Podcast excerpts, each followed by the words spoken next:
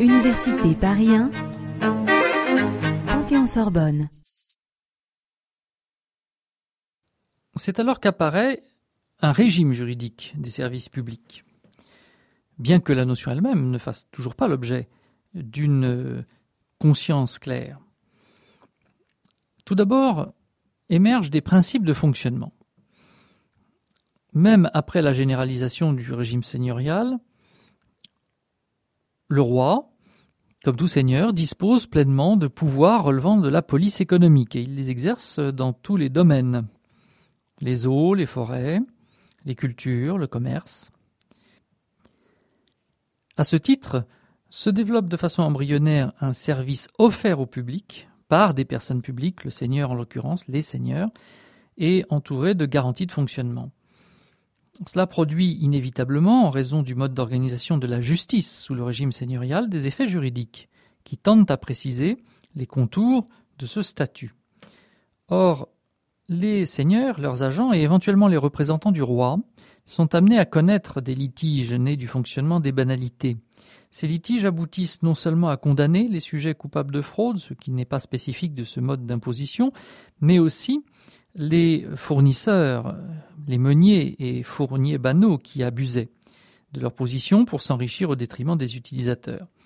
Il est intéressant de remarquer que les règles de fonctionnement des banalités demeurent les mêmes quel que soit le mode de gestion retenu, en régie par un préposé du Seigneur ou bien en ferme par un tiers, ce qui n'est finalement qu'une application à un domaine particulier de la notion juridique de l'époque de censier. Apparaît aussi la possibilité d'une délégation. Délégation qui prend une forme tout à fait contemporaine, la délégation contractuelle. Par contrat, le Seigneur pouvait déléguer à ceux qui le servaient un certain nombre de tâches de nature que nous dirions aujourd'hui administrative, relevant de l'exercice de leur propre pouvoir. Cette délégation emportait aussi celle des prérogatives de puissance publique qui y étaient attachées.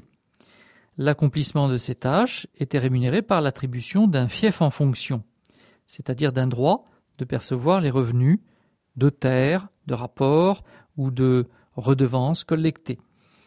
La logique de ce contrat se trouve d'ailleurs dans l'essence même du régime féodal. Au cours du XIIIe siècle se développent simultanément deux formes principales de délégation.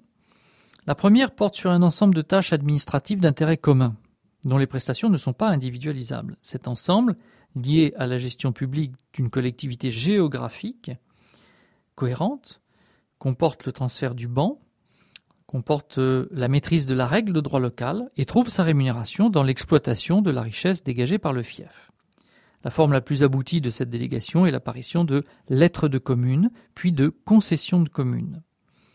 La seconde forme de délégation, au contraire, concerne des activités dont les sujets peuvent être amenés à supporter directement le coût, ou plus généralement la charge individualisée si c'est une charge fiscale.